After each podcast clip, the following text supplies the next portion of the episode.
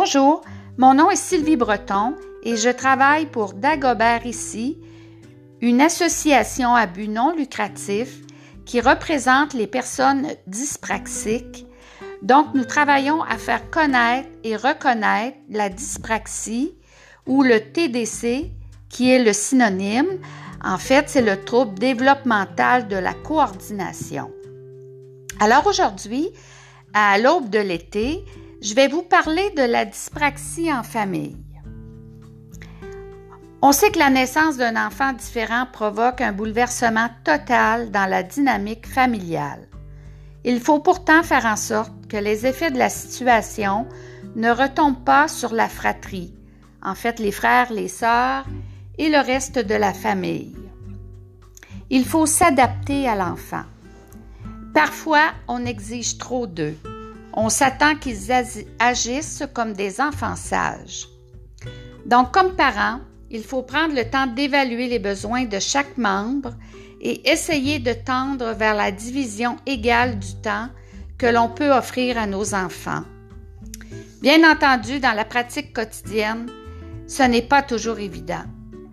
L'idéal, c'est de choisir des tâches en fonction des aptitudes de chacun. Il faut évaluer les compatibilités d'horaire et les talents naturels qui nous permettent d'être plus efficaces et surtout plus heureux.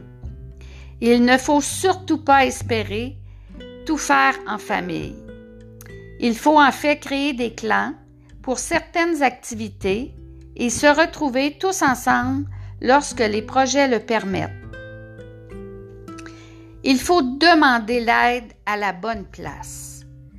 Pour éviter la démission parentale, lorsqu'on se sent dépassé, il faut se regrouper avec des gens qui vivent des problèmes semblables aux nôtres, comme par exemple avec des parents euh, de l'association d'Agobert ici, ou sur notre page Facebook TDC Québec, où on donne beaucoup de trucs et où il y a une communauté.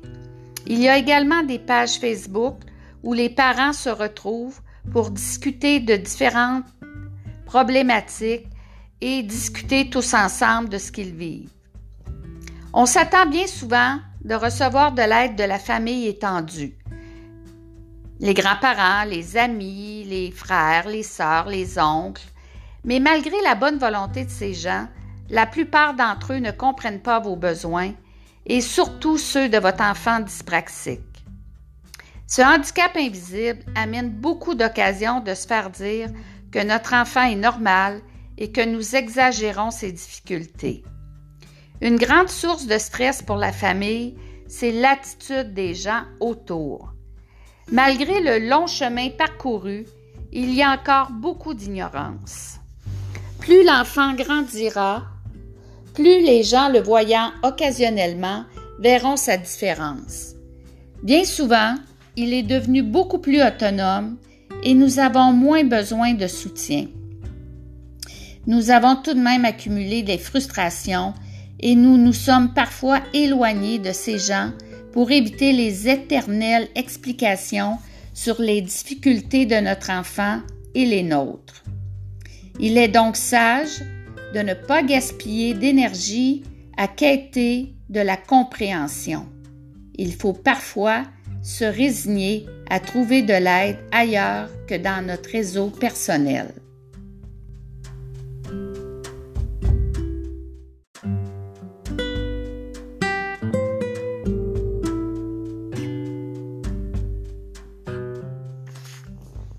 Bonjour, je suis Sylvie Breton et je travaille pour Dagobert ici, une association à but non lucratif qui représente les personnes dyspraxiques. Donc, nous travaillons à faire connaître et reconnaître la dyspraxie ou le TDC, qui est le synonyme. En fait, c'est le trouble développemental de la coordination.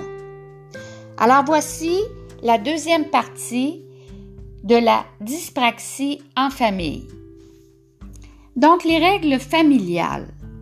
L'un des problèmes de l'enfant dyspraxique est son irritabilité et sa facilité à se fâcher. Ceci est souvent lié à l'incompréhension du monde dans lequel il vit. Il est donc idéal d'établir des règles familiales qui feront en sorte que les occasions de vivre des frustrations soient rares à la maison. L'éducation des autres enfants face à la problématique est primordiale. Les railleries, les moqueries sont à proscrire. Ce qui peut tout simplement faire rire un enfant normal peut avoir beaucoup d'impact négatif sur l'estime de soi de l'enfant dyspraxique. Toutes les blagues subtiles ayant des sous-entendus ne seront pas comprises par l'enfant et même parfois par l'adulte dyspraxique. Il faut donc s'en tenir à un humour du premier degré, simple, pour s'amuser tous ensemble. Maintenant, les activités. L'enfant dyspraxique voudra vivre les mêmes expériences que ses frères et sœurs. Il est par contre conseillé d'éviter de l'inscrire aux mêmes activités que les autres membres de la famille. Sa performance sera bien souvent inférieure aux autres et il en sera triste et démotivé. Il est du moins souhaitable que l'enfant dyspraxique ait une spécialité qui soit propre à lui. De cette façon, il ne sera comparable à personne d'autre et sera enfin le meilleur de la famille.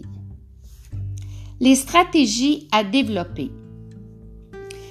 Plutôt que de vivre constamment en voyant un enfant en difficulté, il faut parfois s'attaquer à la fabrique de la difficulté. Par la mise en place de stratégies, il est possible de tout simplement faire disparaître certaines difficultés. Ça vaut donc la peine de réfléchir et de discuter afin de dénicher ces stratégies miracles. Par exemple, on peut établir des tours de parole afin que tous les enfants aient une chance égale de nous raconter leur journée à l'école. Si l'enfant dyspraxique est interrompu, il aura beaucoup de difficultés à reprendre le fil de son idée. Il se retire alors d'une conversation et s'isole. Oui, la vie d'une famille avec un enfant dyspraxique peut être difficile, mais il n'y a pas que des problèmes.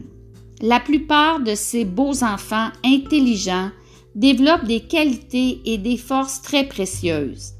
Ils offrent aux parents, aux frères et aux sœurs des surprises et des joies inattendues. Bon été en famille.